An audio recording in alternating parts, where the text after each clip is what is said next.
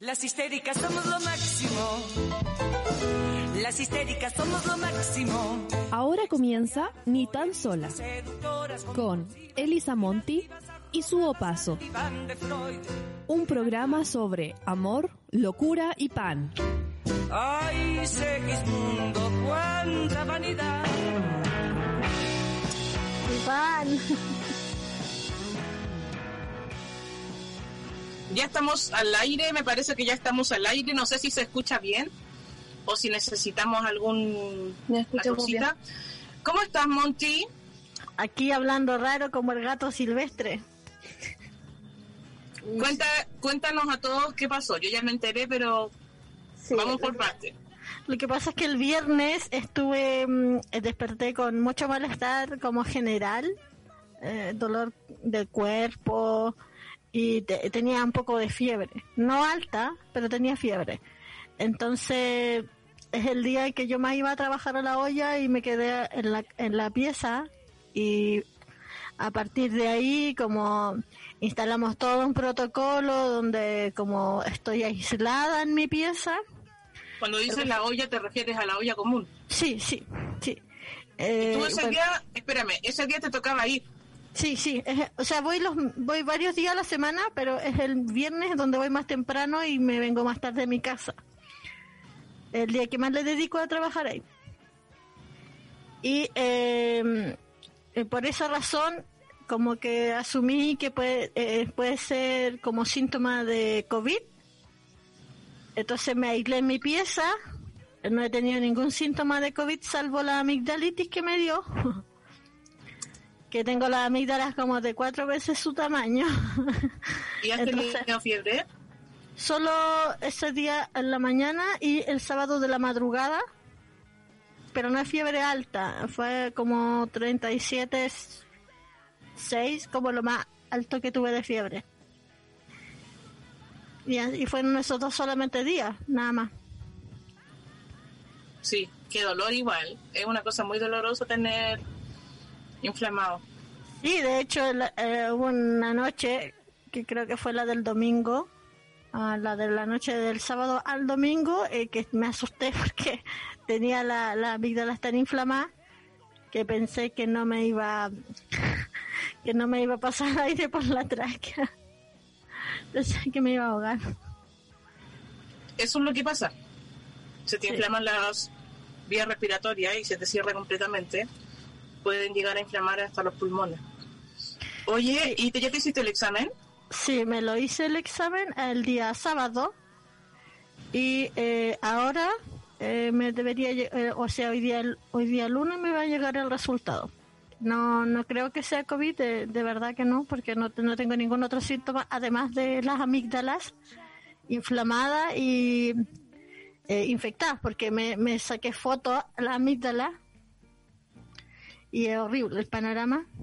Tengo que tomar No antibióticos. quiero ni ver. Esas amígdalas son como sacarle una foto, no sé. Una. Un basural de. de las periferias de Santiago. Sí, así bien, bien fea, bien fea. Un paisaje inflama- inflamado, con líquidos percolados. Exactamente, así Porque es una infección, pues. Sí, sí, por eso tengo que tomar antibióticos. Qué fuerte, qué lata que estés así, pero que encuentro que estás súper valiente de querer hacer radio igual con eso, porque Sí, sí, en realidad el único síntoma que tengo es la inflamación de las amígdalas como y la consecuencia que tiene que es como que me duele al tragar, pero nada más, no tengo ningún otro síntoma, ni dolor físico, ni de cabeza. Además de estar a- harta de estar aislada en mi pieza, es lo único. ¿cómo funciona estar aislada en tu pieza? En, en el caso tuyo que vives con más personas, las Sí. otras personas no entran. El Martín, ¿dónde está durmiendo? en la pieza de que es de Víctor. Ahí, afortunadamente, unos vecinos la otra vez iban a iban a dejaron una cama afuera y nosotros la rescatamos, está terrible buena. la limpiamos y se la dejamos a Víctor y ahí le armamos su pieza. Ahí está durmiendo Martín. Tenemos escudos faciales, mascarilla desechable, entonces cuando entra lo hace como protegido.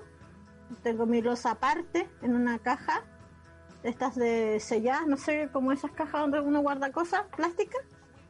Ya, Esa caja está mi losa. Como un gran tupper. Sí, es un gran tupper. Y ahí está mi losa también. También tenemos un protocolo para, para la ropa sucia y todo eso. Y aquí diariamente ventilo. Tengo amonio. Entonces como que hay bastante protección. Martín no tiene ningún síntoma. Salvo que está chato porque yo le pido muchas cosas. El síntoma del cuidador. El síntoma del codependiente. sí, está, está, está chato. El enfermerito. Sí, eh, harto trabajo. Pero trato de ser lo La menos esposa que molesta tenía la esposa. posible. trato de ser lo, lo menos molesta posible. En el fondo ahora eres como un marido de los años 90 Claro, que llega a la casa y quiere que le sirvan. un Don Draper. Este bicho que te entró te transformó, no sé, en un Homero Simpson cualquiera. Guácala. Oye, le decimos a la gente que nos pueda mandar su comentario al más 569-75111-852. ¿Y tú, eh, dónde estás? Porque te veo, o- obviamente te veo en un auto, en una, en una camioneta, no, no sé cómo se llama, un furgón, adaptado Tú sabes ahí. que nosotros cumplimos nuestro sueño del utilitario propio. ¿Qué es el utilitario? El utilitario es un furgón que sirve para transportar muchas cosas y todo eso, como una van. Que es Pero muy útil. en este caso no es para transporte de pasajeros, sino para, para cosas. ¿Cachai? Entonces, el furgón lo camperizamos. ¿Cachai lo Ya. que es camperizar? No. Camperizar es hacer que tu furgón sea como una casa rodante. Oh, genial. Entonces le hicimos unos muebles como para que sean para guardar cosas, pero en la noche son nuestra cama. Ah, Eh, y los muebles lo hicieron ustedes. Sí, pues tuvimos como una semana, la semana anterior, haciendo los muebles. No sé si te acuerdas que estaban los de la carpintería haciendo muebles. Sí, Eran para la camioneta porque te- la idea es que sean a la medida de, de esta camioneta, porque no es como un, un camión gigante. Es un furgón relativamente pequeño. Entonces le hicimos los muebles ad hoc y luego tuvimos que conseguir la espuma. Nos costó mucho conseguir esa espuma para hacer un col- unos colchones también a medida. Que ahora estamos sentadas en esos colchones porque se transforman como en un silloncito. Donde estamos ahora. Y una amiga que cose, que le mando un, saludo a la Alicia Simona, que es una de nuestra comunidad eh, ni tan sola, y nuestra comunidad holística radio. Eh, no- ella nos cosió y nos hizo los, los cojines a medida. En fin, entonces camperizar la camioneta fue nuestra primera etapa para poder irnos de la casa de Santiago. pero así onda definitivamente. No creo que definitivamente, pero nos vinimos por unos días porque estábamos eh, como construyendo cosas en una parcela que compramos con mi hermano y mi hermana. Oh, genial. Entonces, como no hay nada acá, no hay agua, no hay luz, teníamos que venir a estar aquí. Ahora, por ejemplo, están haciendo un hoyo con una sonda, como parecía cuando buscaron a los mineros. Sí, ese tipo, pero para buscar agua. Entonces llevan cavando con una cuestión y hay unos hombres trabajando allá. Por eso nos metimos aquí dentro. Ahí no hay tanto ruido. Para que no haya tanto ruido nos metimos al auto. Y estos gallos están haciendo este hoyo. Entonces había que estar aquí hasta que entreguen ese trabajo porque la idea es sacar agua de un pozo. claro. Y también y estamos tratando, tratando de construir una caseta de baño con ducha Va bastante bien. y con una pequeña cosita para, una, para la cocina. Y ese es para la camioneta. No, para acá, para el sitio. Entonces nosotros en la Ah, camioneta genial. nos quedamos porque aquí no hay nada. Claro. Entonces teníamos que quedarnos en algún lado acá. Y estar acá. Y acá donde no hay, es un cerro hermoso, una vegetación muy linda. eh, hay como un tranque de agua abajo, que el agua cae, hay unos patitos que andan. Todo muy lindo. pero no hay agua potable y no hay luz. Y en eso Claro. estamos trabajando en esas cosas. Y no hay paredes. Y no hay paredes, y no hay cercos, no hay... Hace frío. En la noche hace frío. Ando con los pies mojados todo el día. Pero es bacán. Es bacán. Estamos con los pies mojados, pero es bacán. No hay agua potable, pero es bacán. No hay luz eléctrica, pero es es bacán. bonito. Nos compramos un generador porque estamos construyendo, entonces hay que construir como una especie de... Imagínate una caseta de baño de campo. Sí, No sé, yo me siento en el máximo privilegio haciendo este programa aquí. Como que miro para adelante, o las medias vistas. A la derecha. Si tú pudieras ver, lo que nosotras vemos es el infinito, no hay gente, no hay personas. La casa más cercana debe estar a unos Como tres kilómetros. Claro, dos o tres kilómetros. Pero como no hay nada y estamos en la punta de un cerro, la vemos a lo lejos. Ah, Pero eso sí, esos gallos ya avanzaron, tienen una casa con todas sus paredes. Los odio. Los odio. No, me gusta porque yo veo como ellos todos los días construyen y nosotros, nosotras con la Paula avanzamos muy lento. Mira, paramos tres paredes. Ya paramos tres paredes, pero Ah, falta la cuarta. Falta la cuarta. Yo creo que esa, Entonces- esa capacidad de construir la encuentro increíble. Que como no tenemos paredes, como no tenemos paredes, nuestro water, porque trajimos el water de Santiago, lo hicimos, hicimos un baño seco, y está puesto en la punta del cerro entre los árboles. Entonces tú te sientas a, a hacer tus cosas y ves todo el, el- todo lo que se llama Calitueche, que es como donde estamos. Ves todo el, el infinito y más allá. Y te dedicas a hacer lo tuyo. Me encanta la idea de, de hacer lo mío mirando el infinito y más allá. Es un privilegio. Una vez viví en una micro abandonada, pero no tenía eso, esos muebles bacanes, sino que estaba como, no tenía asiento, pero era una micro como esta del, como una peñaflor, ¿cachai? Una peñaflor botada, y ahí estábamos nosotros viviendo. ¿Quiénes eran nosotros? Una, eh, una amiga y dos amigos vivíamos ahí. Éramos como tres personas, cuatro personas vivíamos ahí. ¿Y cuánto tiempo viviste en esa microbotada? Creo que como un mes y medio, porque después nos echaron. La gente de la población. Oye, y es muy común eh, que la gente eh, adecue los eh, vehículos para vivir. Lo que pasa es que acá no es tan conocido. Ahora, en el caso tuyo, ¿tú encontraste una micro que estaba botada como en un terreno liazo? ¿O te metiste a una propiedad privada? Ah, no, estaba botada en, la, en, en un sitio del gaso. ¿Y por qué no echaron? Porque eh, eh, nos pusimos unas cabras, nos empezaron a molestar, le echamos la choría y le dijimos, si me sigue jugando te vamos a tajear la cara. Entonces después vino el, el tío, que era un milico, y nos amenazó con dispararnos. Y fue terrible, y ahí nos decidimos, mejor nos vamos de aquí, porque en Y- nos van a disparar los milicos, el milico de la población. Oye, Monti, ¿tú le amenazaste a la galla con tajearle la cara? ¿O Sí. fue otra persona? Tú No, lo hiciste. yo. Sí. ¿Y qué hay que hacerte a ti para que tú decidas ofrecer tajear la cara?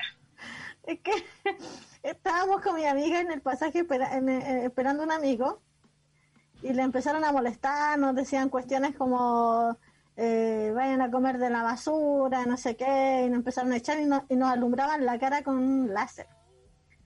Y ahí como que yo salto y le digo, ah, oh", o sea, salen, primero yo estaba piola, yo le dije a mi amiga que mejor no nos metamos con estas locas porque vamos a tener problemas, la gente ya no nos quiere en la población y como que estaba bacán la micro igual, pues estábamos, tenía, habíamos encontrado unos asientos botados que no eran de esa micro, pero eran como de, de furgón. Sí, pues es súper buen espacio. Entonces, y teníamos esta plantita, era bonito. Y Cortina, así una con dignidad vivía ahí, po. Entonces, eh, y en- entonces no queríamos irnos de la micro porque era bacán. Además que había como un riachuelo al frente y podíamos lavarnos el pelo ahí con rinzo, po, igual que la ropa. Entonces era bacán. Te lavabas con el mismo detergente de ropa Sí, y no al revés. Podría haberte lavado la ropa con el mismo champú del pelo. Claro. No, pero prefiero, eh, porque en la ropa, es que el champú de pelo nos saca bacán la grasa de la ropa. Entonces el rinzo. Ah, sí, ya. sí. Y andaba oloroso. Oye, cuando yo era chica, cuando yo era chica decíamos, decíamos, anda a lavarte con, anda a lavarte la raja con sapolio, así decíamos en la esa. población. yo era esa. Anda a lavarte la raja con rinzo, decíamos, no sabía que venía de una realidad. Sí. Yo pensé que era un decir nomás, Yo era pero esa. siempre lo decíamos en el barrio mío. Sí. yo era esa. Yo era esa. Oye, pero esta, esta persona que les decía vayan a comer de la basura, ¿era una persona tan cabra. pobre como ustedes? Sí, pues, pero ellas tenían casa, pues. Ah, ya, privilegiada en ese contexto. Claro. Cuica, Sí, en sí ese eran, sí contexto. era- no, y sí eran, eran como las cuicas de la población igual, porque iban al colegio privado que estaba ahí. Entonces, siempre andaban como con ese discurso de, del cochina, bañate. Mm. Entonces, igual, dentro de los pobres, esas gallas los encontraron a ustedes más pobres y querían que se fueran. Sí, pues, sí, aparte que después, igual la cara, le, la, mi amiga le echó la choría. Oye, lo que hace la plata, porque si hubieran tenido plata, ustedes lo harían como mucha gente de Europa que se van en la micro y viven en otro lado. ¿Qué pensaba ella? Como que No, estaban si no, el tenía ni rueda, no sé, estaba parada Sí, con unas pues. piedras la cuestión, una, una, un- había una cuestión, no tenía, no tenía, ¿cómo se llama? No tenía rueda. ¿Tú La viste habían Into the robado. Wild? Sí, una bola así. Ah, sí, pero en vez de estar en el hielo, estaba ahí en la pobla. Ellos no me iban a morir ahí, po. Tenemos un audio. Y ofreciste cuchillazos, que yo encuentro que para que uno llegue a ofrecer cuchillazos es que te tienen que haber, eh, Es que era- ¿cómo se dice? Meneado me los, del canasto. Sí, es que era, era un grupo mayor en número. Entonces, igual ahí operaba la amenaza. ¿Cachai? ¡Qué horror! Tenemos un audio, chicas. Ya escuchemos el audio. Bueno, chiquillas, qué rico escucharlas. Eh, bueno, yo no estoy tan, en tan malas condiciones como la Monty, pero llegó la tan odiada, maldita primavera, las alergias, es lo peor de lo peor de lo peor. Y más encima, para variar, ahora tengo que hacer una clase, me la van a evaluar y hablo así, como Carlitos. Oh, Mira, la amiga habla como parecido a ti. Igual, se escucha parecido a ti, pero por, ella es por otras causas. sí, tiene alergia en la primavera. Oh, yo siento que ahora nada de lo que diga puede ser tomado en serio porque me da mucha risa. ¿Qué, pa- qué parte te da risa? Todo ¿La del cuchillazo? también. Y La tú dijiste, ¿qué? ¿Me seguís weando? Te voy a rajar la cara. Sí. Te voy a hacer la sonrisa del payaso, te voy a hacer la corbata de... No me acuerdo todos los dichos que tenía cuando chica, porque tú sabes que en la pobla uno aprende mucho lenguaje. Sí. Y además, yo estoy en una... Yo aprendí un coa viejo, pues, ochentero. Ahora Claro. los coas son diferentes. La otra vez unos flights se subieron a mi Uber y yo no entendía mucho nada de lo que decían. Yo antes era Puma, así hablaba igual que ellos. Pero ahora yo trataba de ni hablar porque sabía que si yo hablaba me delataba Claro, la y me iban a distancia. odiar, me iban a odiar por haber haber salido de la población y haber vivido ahora en Barrio Matasur, que en este contexto era cuiquísimo. Ah. Y ahí nos echaron. Después vino el, el milico que era tío de, de esta cabra, de, de una de las cabras, pero eran caletas, igual eran, nos vimos superar el número. Mandaron a llamar al milico, que no era ni mi papá, era el tío. Sí, era el tío, era el tío. Eh, Y, y llegó amenazante. Sí, sí, y más encima llegó así como de la nada. Sí, después esta cuestión pasó y nosotros nos fuimos a carretera a la micro, porque mi amigo le había robado unos litros de chicha a su papi y nosotros estábamos carreteando ahí, pues. Y él se había ido, estábamos solos, pues. Como si no, no habíamos quedado solos en la micro. Ay, Y em, estábamos ahí en el río fumándonos un cigarro y llega el, el milico de la nada. Vestido milico y con una escopeta. No sé qué. y con lo caro que son los cigarros. que te carguen la fumada del cigarro. Si yo cuando era así, pobre, pobre, no teníamos plata ni para comprar, comprábamos los Hilton, los comprábamos sueltos. Sí, es que igual nosotros no los comprábamos porque teníamos un amigo que se iba para el 30 y... Se los choreaba. eh, se los choreaba, sí, se los choreaba cartones y nosotros los vendíamos de repente en la feria. Entonces siempre teníamos cigarritos. O sea, el contexto es tú con tus amigues en el río, fumándote el puchito, un lujo en ese contexto, Sí. y llega un compadre amenazante. Sí, llegó así de la nada con una escopeta y nos dice él, con usted quería hablar. Así que le van a tajearle la cara a mi sobrina y nos apuntó con la, con la escopeta directamente a la cara. Y ahí nos dijo que no quería que quería que nos fuéramos de la población y nos no, nos apuntaba la cara así como de mi cara a la de mi amiga. ¿cachai? Y después disparó al aire. Muy cerca a nosotras. Y quedamos así. Pero, para que No puedo ni imaginar el miedo. Sí, sí, yo pensé que me iba a matar. Y Sí, estaba pues, el río, sí, pues, estaba el río de mi Eh. todo. Sí, Mira, eh, a mí nunca me- nunca viví una cosa tan extrema, fíjate, porque yo al- con todos mis privilegios de, de haber tenido una un lugar donde estar y todo, no viví eso, nunca viví, nunca vi un arma face to face. Hasta el día de hoy, el otro día fuimos a comprar materiales para nuestra construcción y habían escopetas y rifles como de cazadores. Y yo me quedé mirando porque nunca había visto eso. Y me dan terror. Me dan mucho terror. Las armas en general. No Igual estuve un momento donde me, me, me vacilaba así como las pistolas me gustaban cuando era más cabra. Ahora Sí, ya Porque era una arma de defensa, ¿no? sí me gustaba, me gustaba pensar que tenía pistola así como y verla y toda la toda esa onda. ¿Tú viste la película, la película que se llama La Virgen de los Sicarios? No leí el libro, sí. Ya.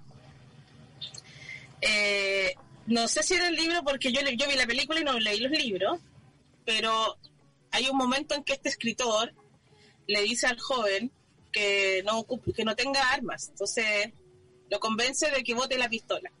De que para qué quiere una pistola. De que acaso es un salvaje igual que los demás.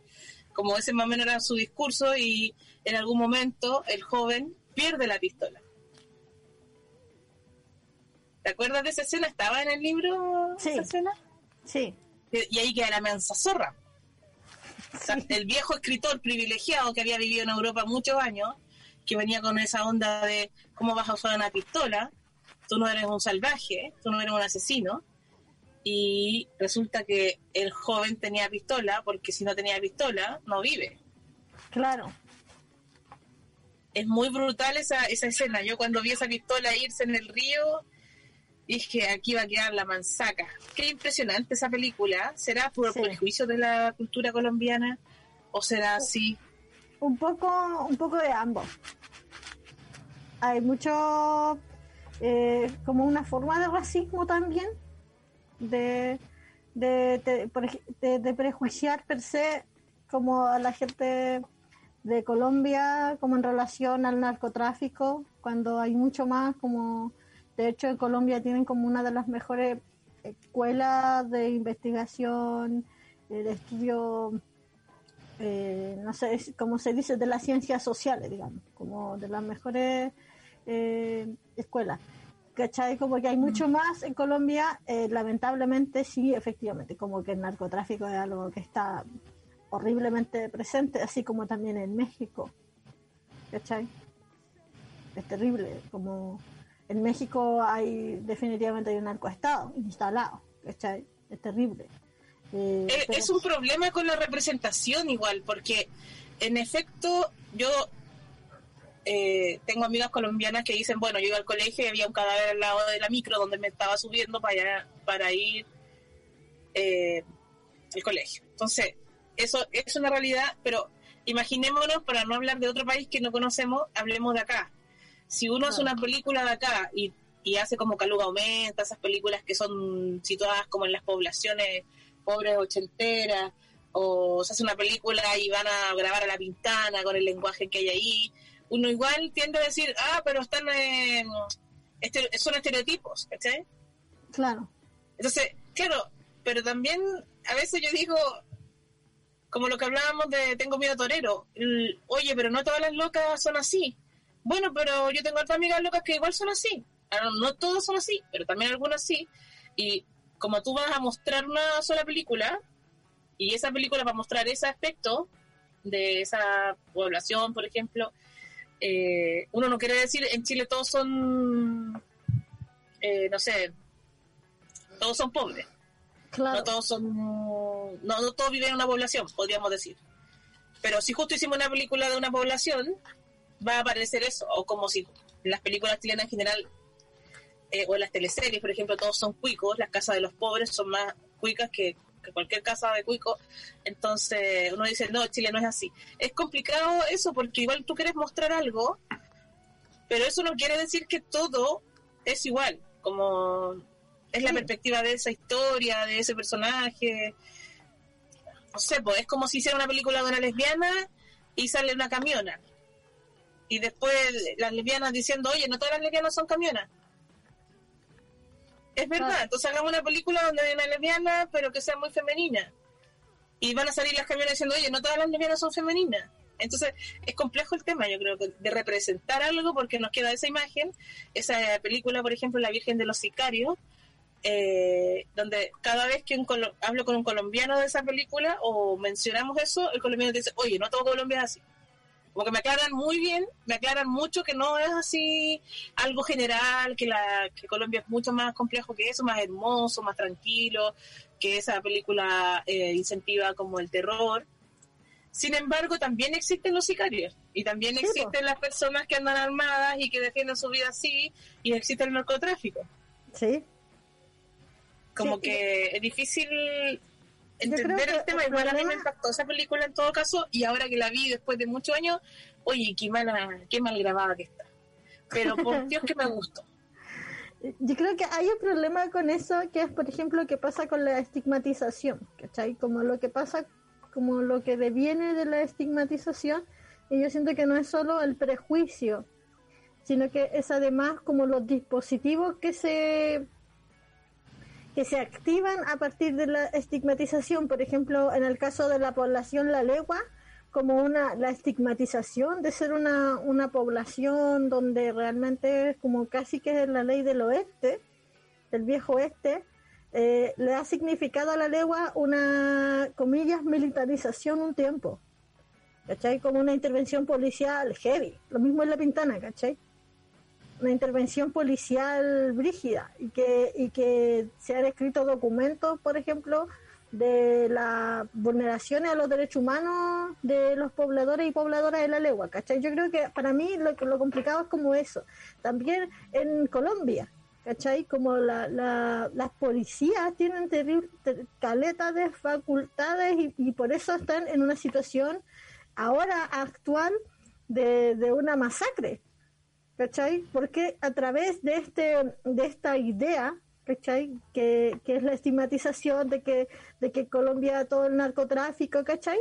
Eh, se, se vienen este tipo de, de dispositivos, ¿cachai? Oye, eso es como lo, complicado. Sí, sí, es, ¿Sabéis que deberíamos hablar de eso? Sí, en el programa. Me tinca que invitemos a alguien, eh, que hagamos una invitación a alguna persona eh, colombiana que nos para que conversemos de la situación política en la actualidad que están viviendo, sí, porque sí. nosotros vemos las noticias y es difícil saber si lo que te están diciendo eh, es así o no, porque así como las noticias de nosotros cuentan la mitad de la realidad y generan una realidad muy, muy diferente a la que nosotros vemos cuando estamos acá. Sí. Entonces sería muy interesante conseguirnos un invitado para poder hablar de lo de Colombia en Sí. el próximo episodio. Si Yo no tenéis que- COVID, estáis con No COVID. creo, no creo Capaz que que la próxima semana estamos haciendo un homenaje a la Monty. murienda. Un, un homenaje, los, bien, los libros tuyos vendiéndose como pan caliente. Eh, Monty, 1992, 2020. Oh, no.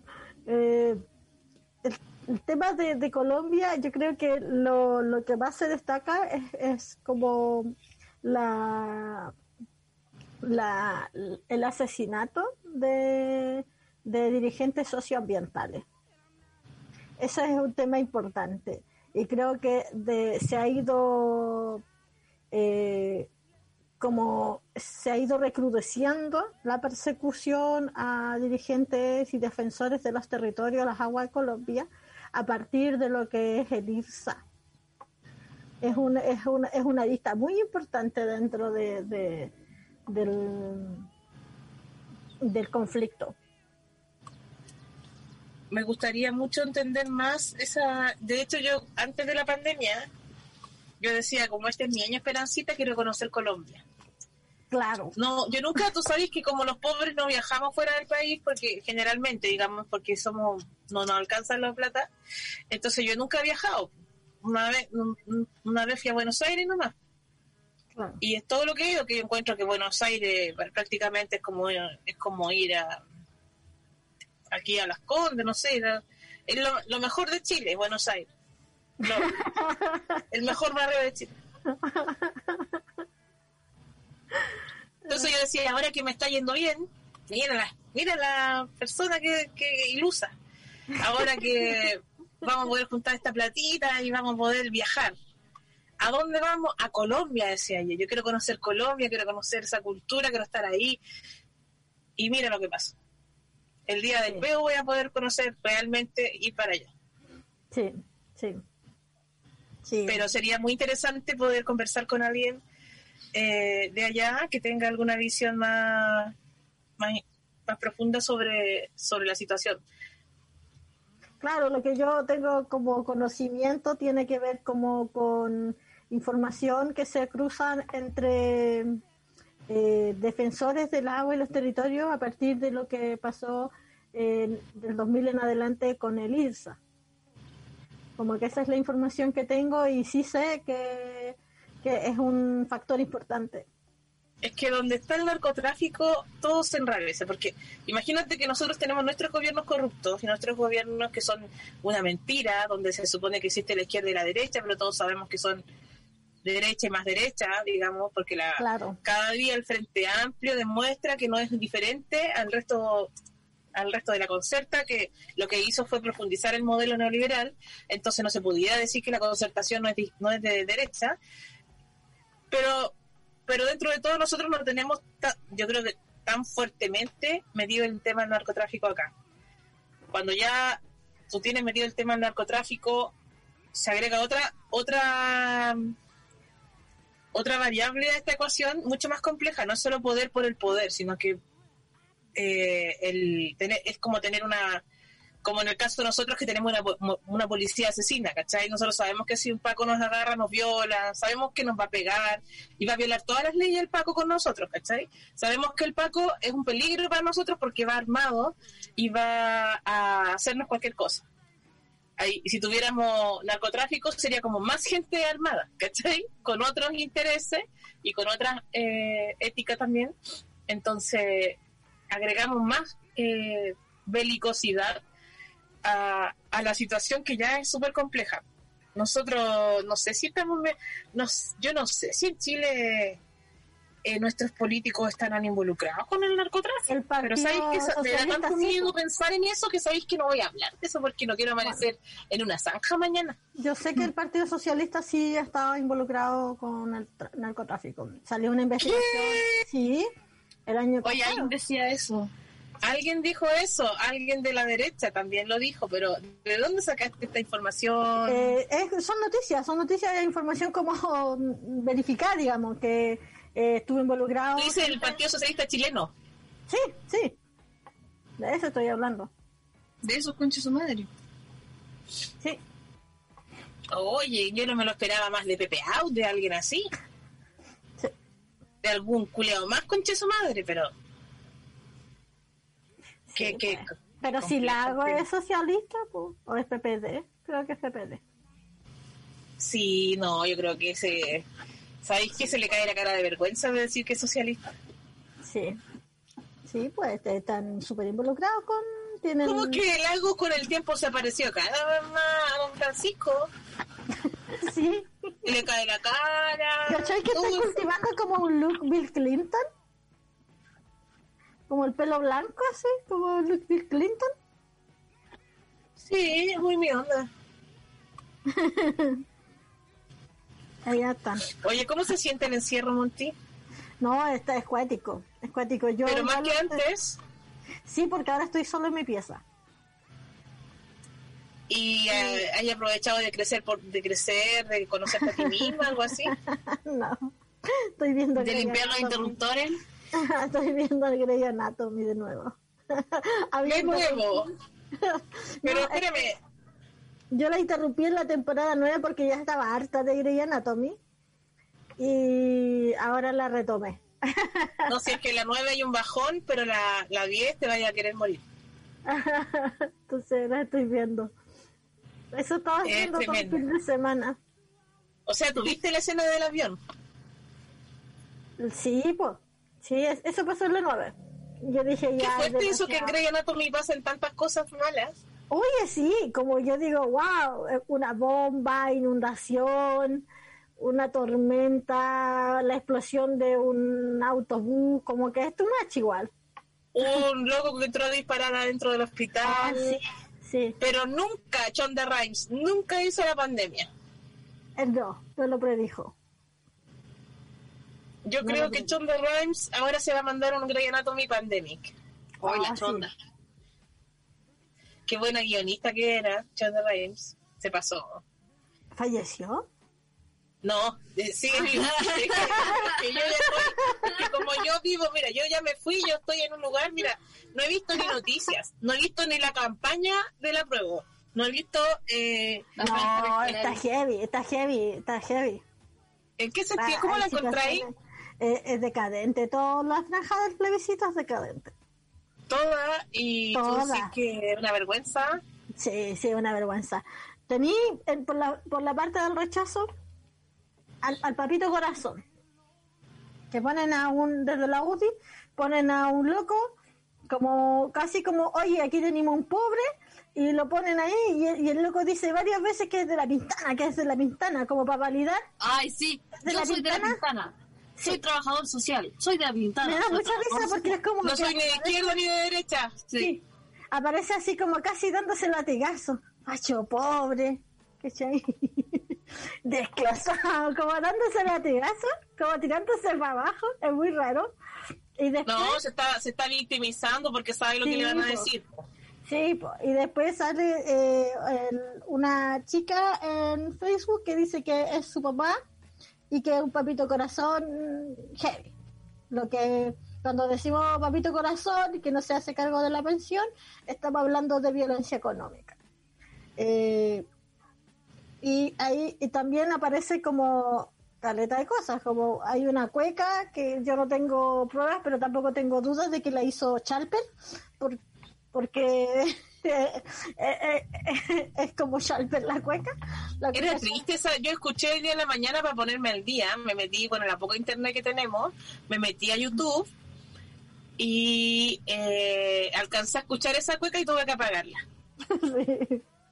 Pero era como una cueca como en Chile no necesitamos tenía como- cambios. tenía como un beatbox atrás muy raro. Era muy triste, la persona estaba como muy... Yo me la imaginaba bajo amenaza cantando esa weá. Como sin energía, sin vida, sin energía vital. De hecho, capaz que lo hicieron con una computadora, porque no era como una No persona... Esa voz, no tenía vida. Sí, ese era un bot. Era un bot cantando, era muy triste. Sí. Tú sabías que yo voy a salir, en la- no sé si voy a salir, pero yo grabé una, yo grabé una cosa para la campaña. ¿Sí? Espero verla alguna vez en la tele. po. Pues sería la única vez en la vida que salí en televisión, una lesbiana en la tele. Pa' buena, yo tengo, yo salí varias veces en la una tele. lesbiana visible. Yo salía varias veces en la tele. Cuando nos tomamos el colegio y otras cosas. Pero tú has salido por eh, el- el- la terrible violencia de bajo eh, en la caleta Claro. y saliste con la cuchilla, pues Monty. cuando no, no, yo arrancaba cuando llegaba ¿Saliste en la crónica roja? vivo. Yo arrancaba de, de la caleta cuando llegaban los tíos de la aquí en vivo.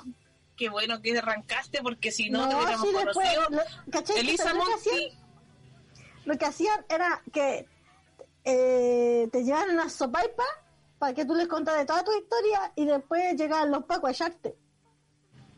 Eso Y después salía y en el día menos pensado, ¿qué tenés que estar regalando tu historia? Si tu historia es todo lo que tenés, no lo Claro. vayas a estar regalando al weón del menos pensado. Sí, pues. Sí, sí, era, eran altos sapos los, los, los- los buenos que iban a, a entrevistarte, a hacer como estas crónicas de la gente que viene en Mapocho, estuvieron bien famosos, aquí en vivo lo hizo varias veces. Y después llegaban los papás a limpiar todo ahí, pues. Y cuando digo limpiar era atunazo limpio. A eso le llaman limpiar, a sacar a palo. Sí, atunazo limpio y a palo. Los que van hasta las casetas. Oye, tenéis que vivir, Monty. No te vayas a morir ahora con lo del COVID. Sí, po. Tenemos que No, hacer. sí, yo- tengo pensado que hagamos una obra de teatro contigo. Sí, yo quiero, yo quiero. Yo no creo Y que quiero invitar a la. Quiero. Estaba pensando invitar. Ah, no que ver que lo diga al aire. Yo quería invitar a la Claudia Rodríguez y hacer un. No, me ¿Te imagináis unos relatos? dice así? que no, y ahí quedamos. Y ahí nos dice que no, y ahí quedamos. Y ahí quedó la Pero este es mi sueño. Mira, mi sueño. Te voy a decir mi sueño. Una obra de teatro con tu, con tus textos autobiográficos entre eh, bueno, relativamente tu poesía es bastante y tus cuentos son harto autobiográficos Sí, también un poco de ficción me imagino sí. y, y, y la, y, la, y la Claudia Rodríguez ¿qué te parece? hacemos una obra de teatro Soñado. soñadito ¿no? entonces tenés que estar viva y no te puede venir el COVID así No, yo no creo que tenga COVID realmente, si no tengo ningún otro síntoma más que tengo la voz rara. que eres optimista, Monty. Tú decís, no, si no tengo COVID, solo tengo fiebre, la amígdala inflamada, me cuesta un poco hablar, respirar tampoco puedo, pero no es COVID si no tengo ningún síntoma. Solamente no siento el olor, no puedo respirar, tengo la... No, que yo me te- ahogo. No me pasa Mira, te nada voy a de decir que sí nomás, te voy a decir que sí a todo, pero No me pasa nada de eso, no tengo fiebre y Estamos esperando el correo. De que, de que como que ya está ahí. bueno, me sorprendería mucho si me sale positivo y me, y me quedaría así, ta, pa- con la, me pinto payaso, te juro. Sería muy yo creo que acá no me va a dar el COVID porque yo estoy en la punta de un cerro y no hay nadie. Pero estamos más resfriados que, que nunca. No, yo estoy, yo estoy resfriada, yo no tengo ningún síntoma del COVID. Yo te escucho una voz, me aparecía la de la Monty. Yo no tengo ningún síntoma del COVID, perdóname. Pero sientes el olor a poto que tenemos. No. Oye, ¿sabéis cómo nos tenemos que bañar? No, nos bañamos muy bien, nos bañamos antes de este programa. Que Por que no supuesto, nos bañamos con 5 litros de agua, es- uno es capaz de hacer muchas cosas. Sí, pues. Me bañé como en la antigüedad, con un balde, primero me lavé el pelo, luego me lavé las partes, porque no voy a andar así, sí, porque no está aquí en el campo. Y perdóneme, pero yo me he bañado todos los días. Hay otra persona que no se ha bañado tan seguido. Yo me bañé hoy día y ayer. Y Y no es el pelayo. Ah, Y otra persona que no es el pelayo. Oye, pero es que es fuerte esto de estar en el campo, que no hayan humanos, no es COVID, ¿ah? Eh, no, no hay síntomas de COVID, No. y no es COVID. no es COVID. Y lo único que uno dice, ya perdí el interés por bañarme, Sí, perdí el interés. Me baño solamente para recordar que todavía soy occidental y por si tengo que volver a Santiago. Tengo que recordarle a la gente que yo tengo que volver a Santiago porque yo tengo un show el viernes, una actividad con las feministas de lo espejo. Eh, les voy a subir la información hoy día mismo o ya la subí a mi Instagram. Estoy subiéndola ahora mismo. Voy a subir porque es una actividad a beneficio de las chicas de la Asamblea Feminista de, de Lo Espejo. Es el día jueves, ¿no? No, el viernes. El sábado. El viernes Lo Espejo y el sábado es No, El- es el, el sábado 3 de octubre. ya, sábado Lo Espejo.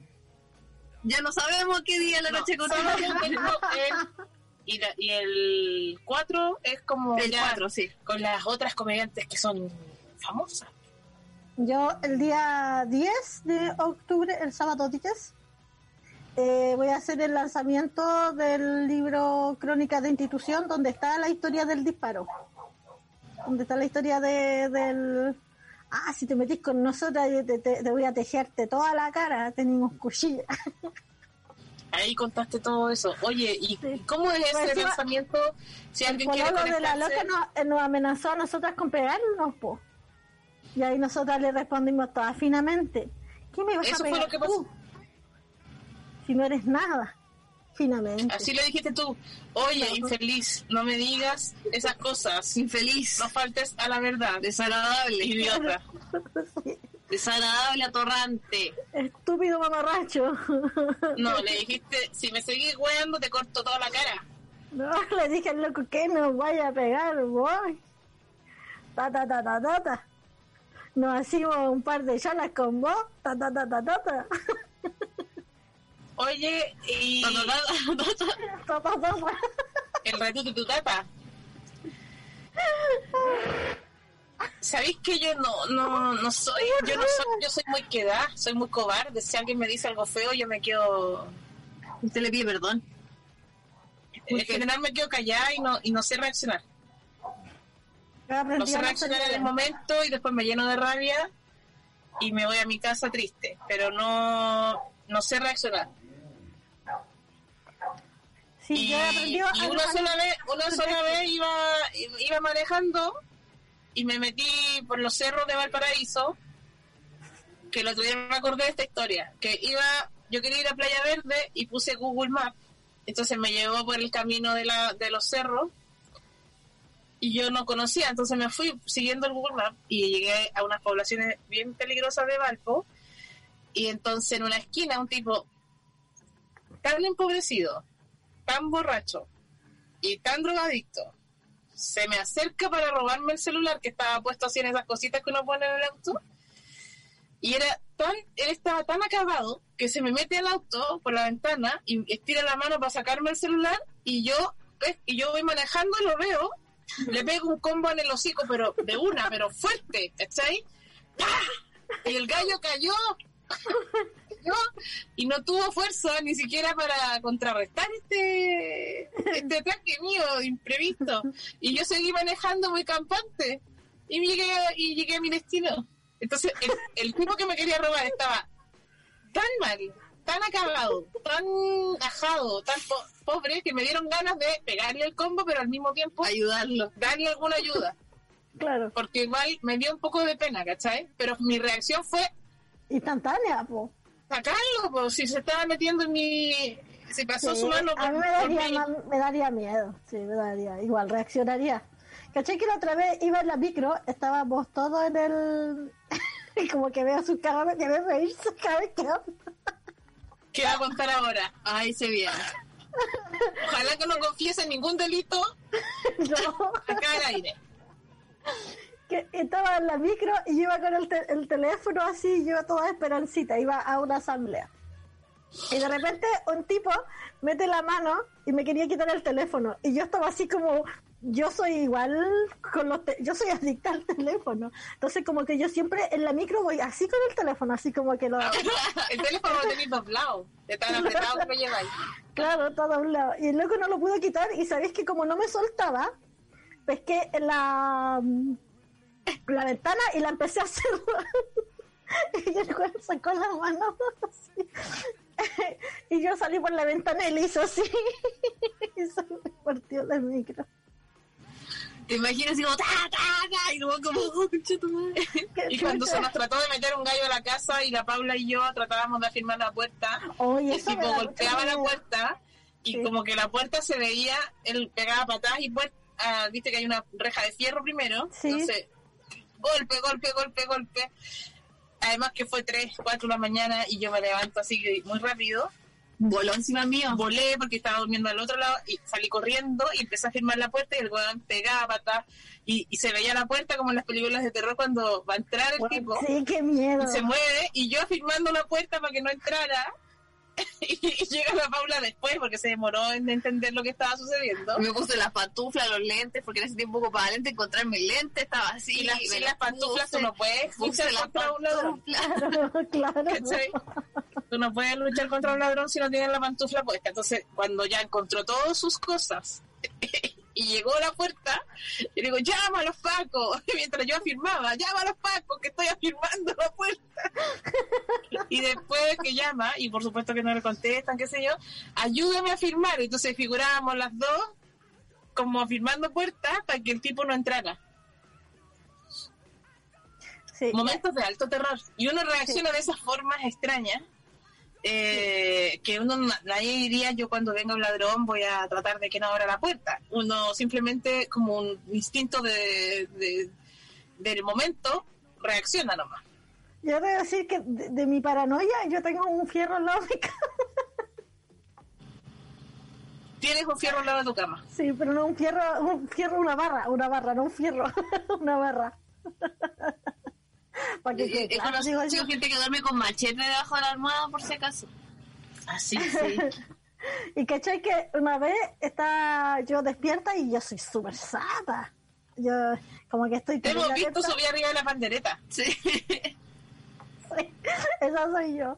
Papeando. Y, y- ¿Cachai? Que pasó un tipo con una mujer y la loca le decía, no, déjame, déjame. Y yo así ya salía a lo Rambo, ¿cachai? Y le dije al Martín, Martín, levántate, pesca un palo, ¿cachai? Y el Martín así no cachando ni una yo buscando así, sus pantuflas que es lo que un pico hace antes de ir a ver, antes de ir a ver a un ladrón no se pone sus nada. pantuflas porque no va a salir así como así y después busca una bata y después, y después dice oh Dios ¿cómo, cómo voy a resolver esto? Claro. llamando a carabineros porque un cuico siempre piensa que carabinero te va a ayudar Claro. Entonces, ¿ves qué? Un palo gigantesco, así una, un palo grande, como macizo, un bate casi, y salí para afuera y lo seguí un poquito y estaban en la esquina. Y la loca le decía, no, déjame, no quiero. Y yo así, ¡ah! Así. Te dijo que no quiere. qué miedo qué miedo que me aparezca la. Oh, yo- mira yo en ningún contexto creo que me aparezca la Monti con un palo igual yo, respetuosa, yo escondí el palo porque dije, eh, capaz que el loco, no sé cómo va a reaccionar. Entonces escondí Claro. el palo. Y no quería que se asustara la cabra. Eh, pero eh, fue Sí. como un, un gremlin que desapareció de repente. ¿Cachai? Y le dije. Te dijo que no quiere. La, la señorita te dijo que no quiere. La no quiere. La dama te dijo que no quiere.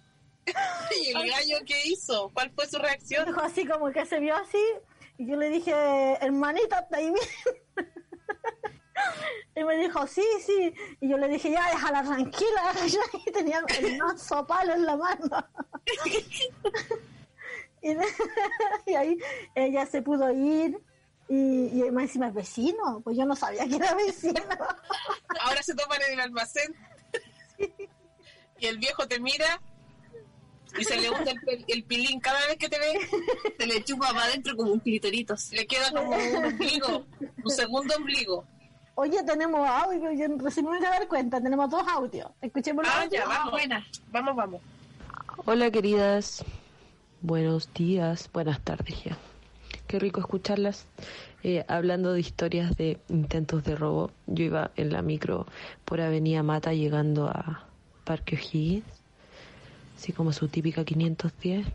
Y la wea es que yo iba sentada en estos asientos que están atrás, antes de la última puerta, en las micros cortas. Mala idea, pues. No se sienten ahí, cabros. Ahí siempre les tiran los teléfonos. La cosa es que yo iba ahí, la, la, la, la, sentadita. Y un weón, igual es súper penosa la historia, por eso se las cuento porque me dio, me dio como risa y pena al mismo tiempo. Eh, el tipo, había un cabro que era, no sé cuántos años habrá tenido, pero era joven, pero estaba bien demacrado. Y, y era chico y flaco, ¿cachai? Y yo soy súper alta y soy grande, pues, ¿cachai? Y como que loco, no sé cómo no cachó que yo era como el triple de él. Y yo andaba con mi teléfono y, y igual que la Monty, como que soy súper adicta al teléfono y como que lo saco y lo tengo súper bien agarrado. El tipo intenta quitármelo y yo lo quedo mirando así como, no te voy a pasar mi teléfono. Y de un puro tirón y estábamos ahí tironeando y no me lo iba a poder quitar. Y bueno, ahí apareció un, un buen ciudadano y que me ayudó y me socorrió y, y le dio un combo en el hocico al weón y, y resulta que no andaba Puta, se me cortó el audio. Pero bueno, el punto es que no andaba solo el tipo, así que le tiraron la mochila para abajo y eran como tres hueones que andaban en la misma micro. Pero igual era como súper triste, así como que el loco eligió la peor persona para quitarle el teléfono dentro de sus proporciones y quizás en qué andaba. Eso, un besito, son bacanes. Igual pasa que el, el ladrón elige mal. Sí, pues. Que yo creo que igual. Eso eh, estampaba. Para la weá, así una vez me acuerdo que me senté a la parte de atrás de las micros y de repente la gente empezó como a irse. Y yo no cachaba por qué, y de repente como cacho que adelante hay dos pendejos, pero choros, choros, como con dos, unas medias cuchillas y jugando a apuñalarse.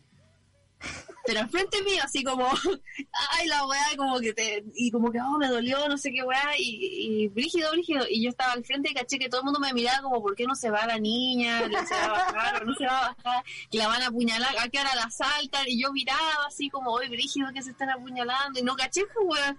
Y después como que en un momento dije, me voy a parar. Y me paré como con toda la dignidad y dije, permiso, y pasé. No estoy dispuesta a ver este espectáculo. No quiero este espectáculo. Mucha violencia. Tenemos otro audio, ¿no? Sí, tenemos Sí, otro. Tenemos otro audio. bacán. Hola chiquillas, ¿cómo están? Hoy eh, yo lo único que quería decir que también ayer estaba viendo la cueca, estaba oyendo la cueca de mm, El rechazo y tuve que cambiarla porque me dio una vergüenza terrible. Que enchucha los asesora, díganme por favor. Ay, no, qué atroz. Somos el peor, el peor país de Chile. El peor país de Chile. Eh, Somos el peor país de Chile y estoy convencida que tanto a Piñera como a la derecha en general los debe asesorar una persona de, de la prueba. Porque todo lo que hacen, porque imagínate que este tipo hubiese tenido la posibilidad con la pandemia de hacer algo parecido a los mineros, como salvar Chile, eh, recibir el respeto de la gente, como una especie de papá que nos cuida, ¿cierto? Y lo hizo todo al revés, hizo todo mal, eh, fue terrible, lo mismo la campaña. Ahora, todas las, las veces que sale en público hace el ridículo, eh, lo disfrazan, lo hacen hacer actividades como extraprogramáticas ridículas, como jugar fútbol o, o vestirse como con un poncho campesino. Entonces, yo creo que definitivamente el asesor del rechazo debe ser a prueba. Sí, es como la mejor campaña para la prueba del rechazo. Es, es terrible. Oye, tenemos un audio más. Uno de más. Hola Su, hola Monty. Oye, sí, respecto a las campañas del apruebo y el rechazo, yo encuentro las dos weas malísimas. Malas, malas, no, no convencen ninguna de las dos weas.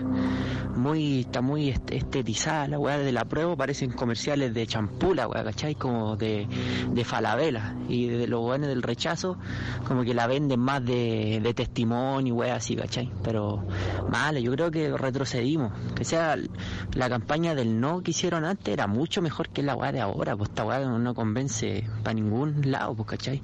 Obviamente yo voto a prueba, pero no, no, no encuentro que, que estén buenas las campañas, sinceramente. Estoy muy de acuerdo.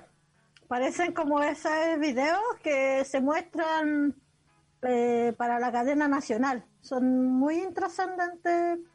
Está muy fea la campaña. Sí. Igual pasa un efecto cuando tú tienes una, una prueba tan generalizado como tenemos eh, pro- probablemente un 70% de apruebo. Eh, así me tiro un número, eh, una expectativa de probablemente todo el mundo apruebe, excepto los unos momios fachos que son muy poquitos, pero todos todos van a aprobar, incluso los de derecha van a aprobar, todos van a aprobar. Entonces, cuando tú tienes ya ganado el plebiscito, lo más probable es que cuando tú haces una campaña pierdas votos. Porque tú vas, por ejemplo, pones a. Todos van a votar a prueba, pero vas a poner a una lesbiana haciendo, así, diciendo que votes a prueba, entonces una persona lesbofóbica se va a enojar. ¿Cachai? Y eh, está, está tan, estamos todos tan, de acuerdo en que vamos a aprobar que diría que cada cosa que muestres en la campaña va a recibir más crítica y va a restar votos que, que aumentar votos. Porque eh, todo, todo el mundo no va a estar de acuerdo o con la estética o con las decisiones que se tomen o con la persona que está ahí, que no te gustó, porque sabemos que eh, que todos estemos en el apruebo no significa que todos estemos de acuerdo en las cosas. Tenemos muy diferentes opiniones de muchos temas. Entonces, casi que yo diría que la campaña del apruebo no habría que haberla hecho. Habría que haber dejado que los rechazos hicieran nomás porque al hacerla los vamos a criticar y los vamos a hacer pebre, pero cualquier cosa que nosotros hagamos va a recibir la crítica de ciertos otros sectores y, vamos a generar como discordias más que unificar criterios. Eh, lo que sí me interesaría mucho a mí es que la gente que no está en Twitter, que no está en medios online, que no se informa de esta manera, sino que por los medios de comunicación masiva más eh, clásicos, digamos, me gustaría de eh, transmitirle a esas personas que no es solamente apruebo, sino que también tienen que, eh, no tienen que elegir la comisión mixta. Eso es súper importante. Eh, y eso no sé si, por ejemplo, mi tía homofóbica, no sé si está tan clara, yo sé que aprueba, pero no sé si está tan clara convención constituyente. No sé si lo sabe, ¿cachai? No sé si sabe lo que es, no sé si entiende que es importante eso. Porque en el fondo los fachos igual van a aprobar, pero van a votar por la comisión mixta. Igual yo, eh, por lo que veo, igual en las organizaciones territoriales se hace campaña. Se va a las ferias, se, se, se pegan, eh, se hace campaña, se hace puerta a puerta. ¿Cachai? Y eh, no es que, por ejemplo, condicionan a la gente como la olla común versus que eh, le diga, no, este tiene que probar a prueba, si no nos vamos a acabar. No, no funciona de esa manera, hay, hay harto respeto. Eh, las ferias se, se, se, están haciendo conversatorios en las canchas, como que es algo que estoy viendo, ¿cachai? Y, ahí igual es, es, como las organizaciones siempre igual resuelven esa problemática. ¿Cachai? Y, las ollas comunes que, que nacieron a partir de la, de la pandemia y del hambre, eh, igual tratan de impulsar ese proyecto político. No es solo como la necesidad de comer, sino construir un proyecto político donde no, donde no haya hambre, pues digamos, como, como desde lo más básico a lo más complejo que sería cambiar una constitución. Igual esa, esa es, desde las organizaciones eh, territoriales, principalmente las ollas comunes, igual se conversa alrededor de, la olla, ¿cachai? Y están haciendo ese trabajo, eh, lo sé porque lo veo igual, ¿cachai? Eh, y porque también ha sido algo que, que las ollas comunes, por eso quizás también ese interés de, de, mercantilizarlas, como se pensó en algún momento concesionar las ollas comunes desde Sodexo eh, porque es un gigante eso de la alimentación, eh, y porque hay un, hay un potencial político heavy en las ollas comunes. Y porque las ollas comunes no es solo la comida, como te decía, sino que también imaginar otros futuros, construir eh, otros otros futuros. Entonces, ahí yo tengo harta confianza en, el trabajo que hacen las los y les compañeros que están en las ollas comunes, porque se hacen cargo igual de esas problemáticas donde, donde la información de Internet no, no está o, donde también no, no, existen como la llegada de medios radiales independientes como la holística, ¿cachai? Y otras. Entonces ahí está la conversación entre vecinas y pobladores y pobladoras.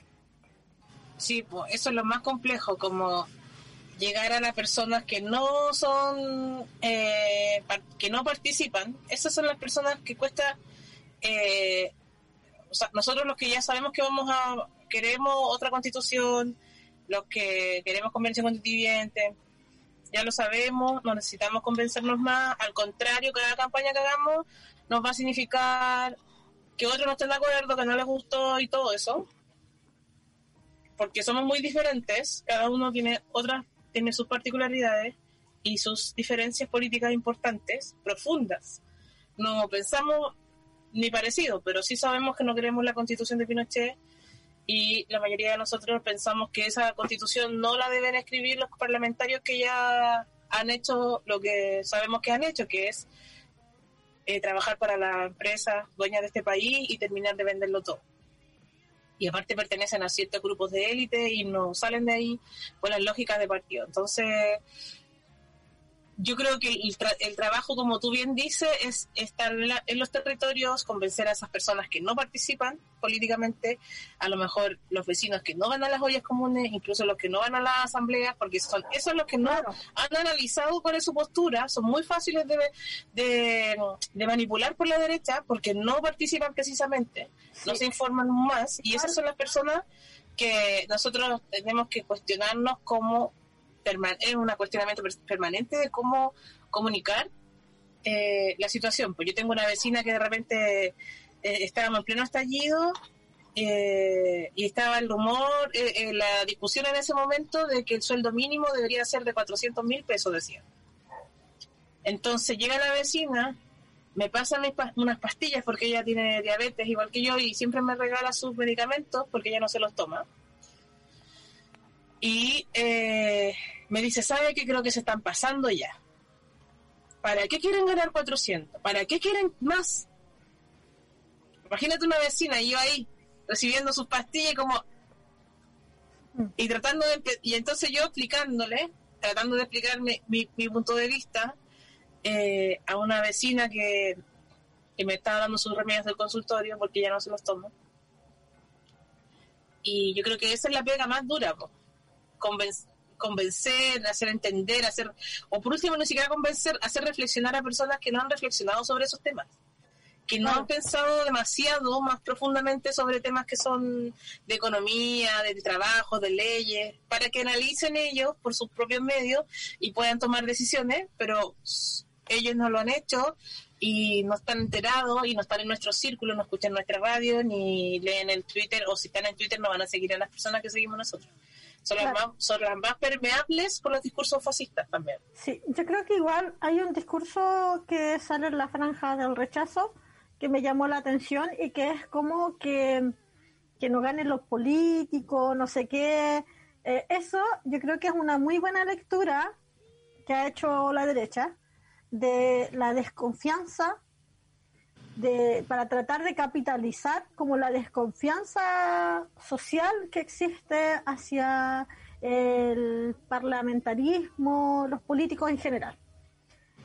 Y desde ahí también puedo pensar que realmente la gente no, o sea, hay, son más bien como la confusión, es lo que yo creo, viene de, de, de, de las palabras, como de, las opciones, ¿cachai?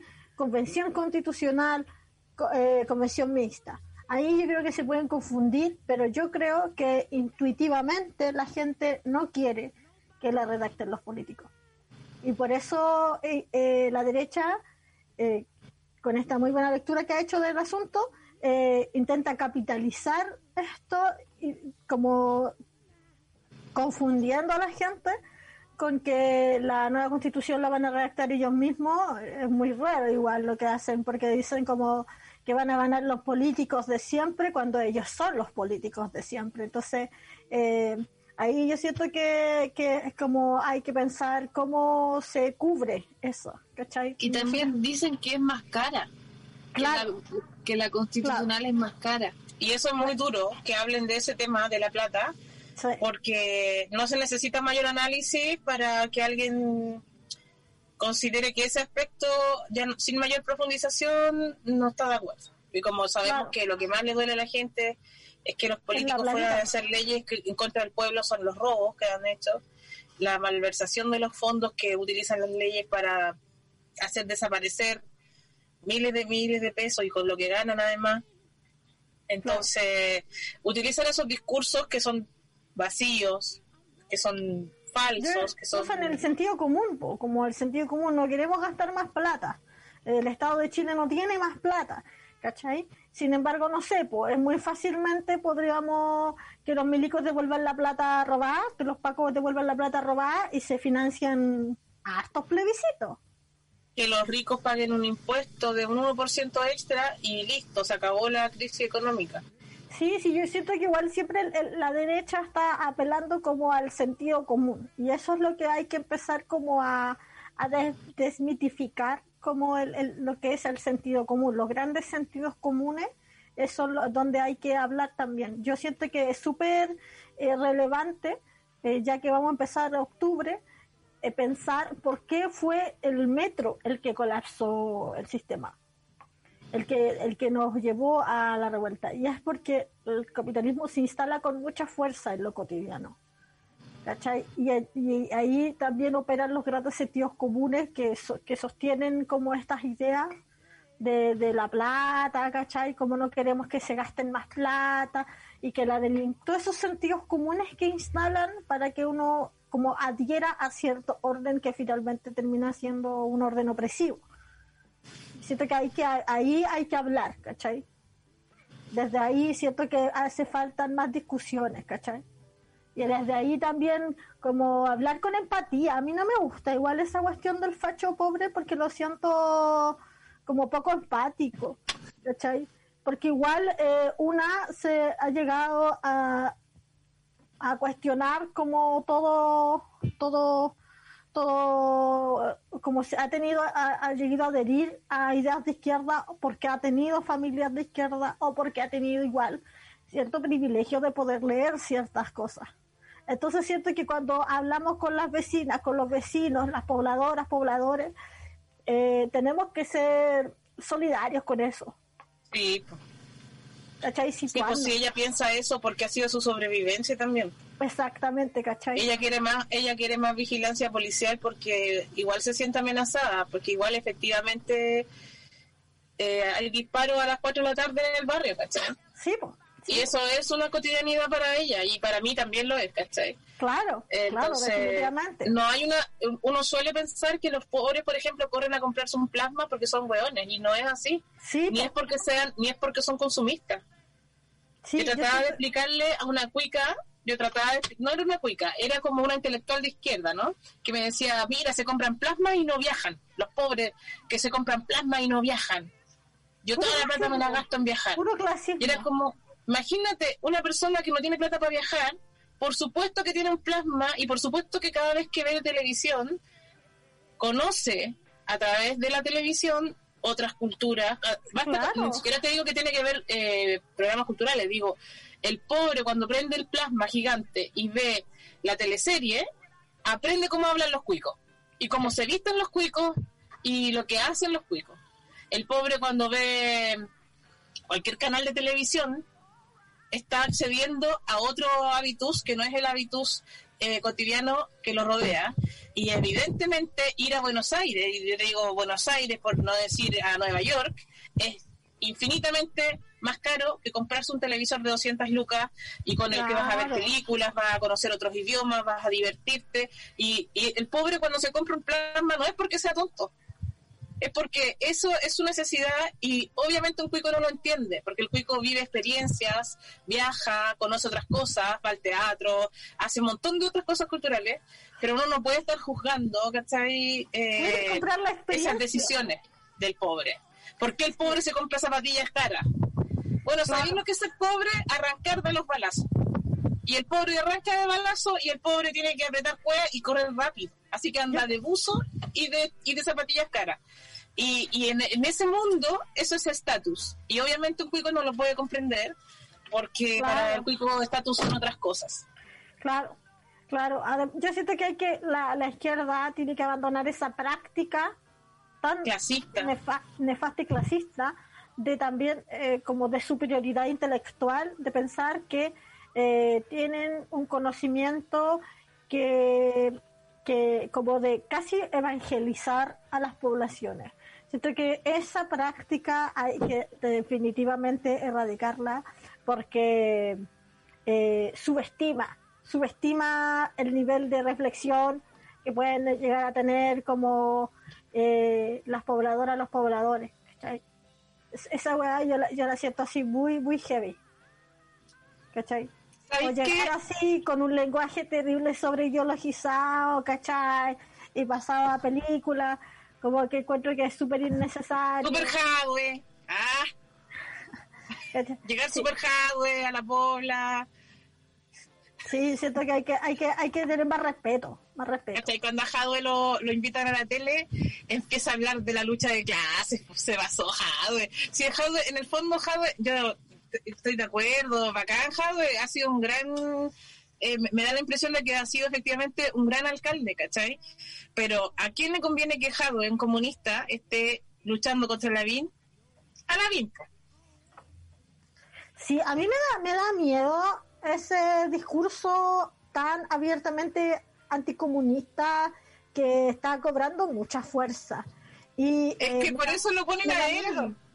Me da Porque miedo. la gente tiene metido en su, desde todas las películas gringas, desde toda la historia de la humanidad, no toda la historia de la humanidad, pero toda la historia de la modernidad, los jóvenes tienen un discurso anticomunista metido, sí, mira, si el facho pobre no puede saber, el facho pobre puede que no sepa nada, pero de lo que sí sabe es que los comunistas no, señores, los comunistas no. Entonces, estos gallos te suben en la encuesta a un comunista para cagarnos, no, lo están, yo, yo seguramente votaría por Jade, eh, aunque no fuera ni candidato, igual yo, fuera, yo votaría a Jade, ¿cachai? Pero me refiero a que no creo que sea una buena decisión ponerlo a él contra un extremo derecha como es Lavín. Sí.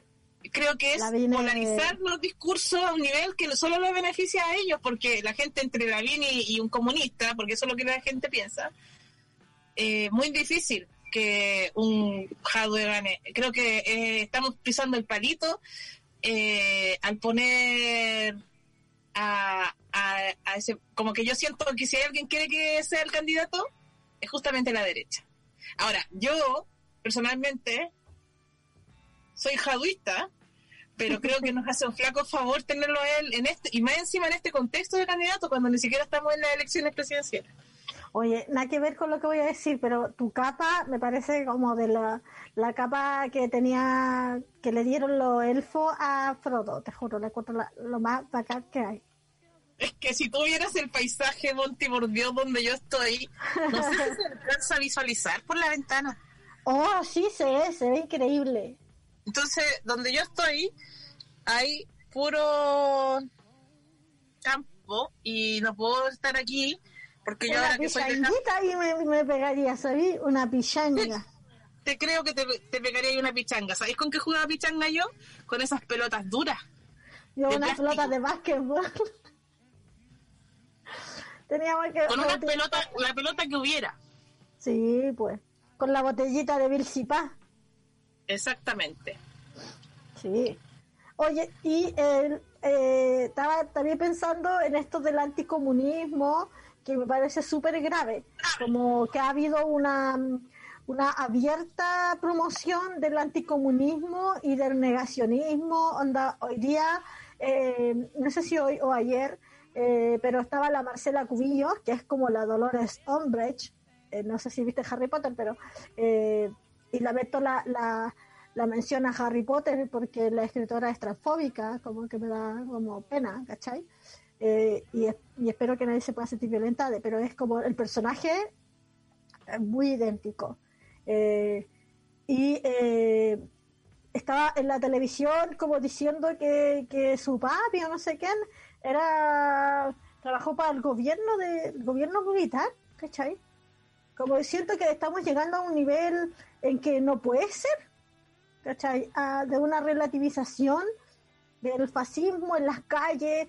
El fin de semana hubo una manifestación de, del rechazo en las Condes, donde había gente con la bandera con, de, la, de la Confederación, ¿cachai?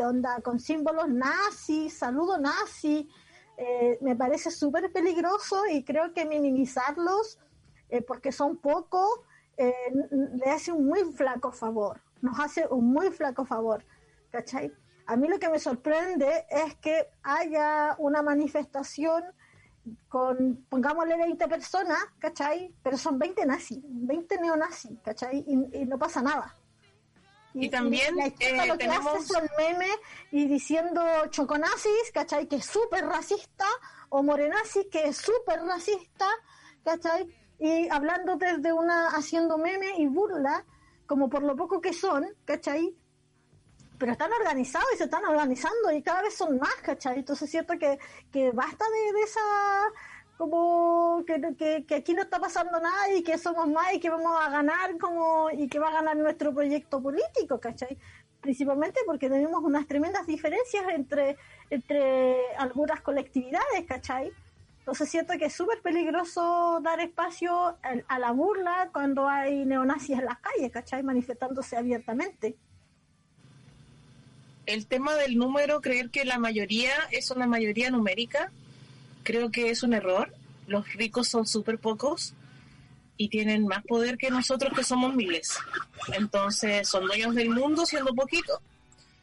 Y los pobres somos más y no somos más en relación a nuestro acceso al poder. Entonces no es un problema numérico. Y de hecho, lo, lo más terrible justamente es que esos pocos que piensan, o que sea, yo diría que el fascismo, el problema que tiene es que hay pocos que se atreven a decir y que son conscientes, tienen conciencia de que son fascistas. Hay muchos que son fascistas pero no lo saben. No saben que sus ideas como de creer que ellos son superiores a otras personas, no creen que su idea de que eh, nació rubio, por eso es más bonito, la guagua salió linda porque tiene ojos azules, no se dan cuenta que son racistas, no se dan cuenta, no tienen conciencia de, sí, son fascistas también, pero no, no lo saben. Por eso sus, sus elecciones políticas terminan eh, votando por los que son fachos algunas veces declarados. Entonces, los que salen a marchar son los que son descarados, los que sí. no tienen vergüenza, los que sí no tienen conciencia de que no son fachos, miedo de, de- porque saben porque saben que están del lado de los poderosos y que los poderosos los cuidan y tienen una policía que los cuida y, y las leyes los amparan. Exactamente, sin ir más lejos, la sede, no es- sede de la UDI les prestaba el espacio para fabricar su escudo, donde Y agredieron la policía a los protege. Y la policía los ve como golpean gente y no hacen Tienen la nada. plata para tener las armas y para tener cosas, como que, como que de verdad hay gente, disculpa que te interrumpa, pero hay, gen- hay gente del, del- de la izquierda, machos de izquierda, que dicen, ah, si de a uno no pelean, de a uno, como, amigo, abandona esa estupidez, ¿cachai? Tienen un ejército para pelear por ellos. Y bueno, Tienen a, lo- a los milicos para pelear por ellos, tienen a las policías para pelear por ellos, tienen a los parlamentarios legislando para ellos, y tienen a un presidente trabajando para ellos, que se nota cada día más que es un títere de ellos. Entonces, es muy duro como eh, relacionamos lo numérico con las mayorías, y esa idea de la mayoría y de la minoría, como si fuera una- un dato de nu- numérico, es un error para nosotros, porque solamente nos hace eh, equivocarnos en el análisis del acceso al poder. Ellos podrán ser el 3% de la sociedad, pero son ese 3% de la sociedad que gobierna. Y no desde que ahora, concentra toda la riqueza. desde la Edad Media, Cuando tú dijiste lo de lo que tienen los desde el Imperio Romano. nunca voy a olvidar que para la revuelta en octubre eh, los milicos se apostaron en, en escuela militar y fue brígido. Onda, estaban así con tanqueta defendiendo las condes. Y defendiendo la escuela militar, porque justo la gente se fue a manifestar cerca de la escuela militar. Sí. Y eh, la imagen, además, cómo estaban ellos dispuestos en el espacio, era realmente aterradora, ¿no? Como ocupaban el espacio en Sí, ciertas distancias de una forma La estratégica. formación y fue horrible. Entonces, eh, no son poquitos, son solo lo- los descarados que no les da vergüenza decir que son fachos, pero Claro. El resto de fachos que no saben que son fachos y el resto de fachos que sí son fachos pero no van a ir a marchar porque no no tienen auto y ellos, no ellos no van a marchar sin auto. no, no estarían no en las calles que de no no ir en- saber que tienen in- in- inmunidad, de no saber que tienen la protección de de no saber que no tienen el beneplácito de los partidos más de derecha. No estarían Está, polarizándose este No tema. estuvieron, no estuvieron en las calles por mucho tiempo, pero, pero la- a- Porque ahora no lo necesitaban, porque estaban gobernando. exactamente. sí. Estaban gobernando, así es que no necesitaban salir a manifestar nada, porque ya habían ganado. Yo creo que Si cuando ellos ganan, es una cuando, estupidez. cuando ellos ganan la guerra, a eso le llaman paz. Cuando ellos ya ganaron. Y todo su modelo se instaló con Pinochet y por eso no van a estar saliendo a la calle porque está todo, está todo funcionando. Cuando ven que el mono se les puede desdibujar, ahí empiezan a salir a la calle y a hacer manifestaciones, pero cuando ellos tienen todo controlado, ¿para qué van a salir? Si la concertación estaba gobernando para ellos, entonces ¿para qué iban a salir a manifestarse? Si ya estaban ganando la guerra, eso es lo que le llamaban democracia, lo que le llamaban paz y lo que le llamaban lazo social, era ellos ganaron. Sí. Eh, tenemos mucho que hablar de política. Yo creo que se nos viene nuestro. este mes de octubre va a ser un mes eh, de alta política. Va a ser muy interesante que vamos tocando los temas y vamos viviendo lo que va a ser el plebiscito y lo que va a ser políticamente la situación en el país y en el resto de Latinoamérica también. Así que se vienen hartos ni tan sola bien álgidos. Y yo encuentro que tenéis que puro tomarte una vitamina C, Monty, para que estés aquí, porque si no. Oye, a puro jengibre, de verdad que me he mantenido, pero. Bacán. A tope. sí, así. Prendidísima. Oye, eh, también recordar que. Eh, pueden escuchar también los programas eh, anteriores y si quieren como recordar un poco lo que lo que fue vivir a hacer el ni tan sola en medio de, la revuelta. Yo nunca voy a olvidar eso, porque fue el, sábado, el viernes, el sábado y después el, lunes nosotras teníamos ni tan sola haciéndolo ahí. Era heavy igual.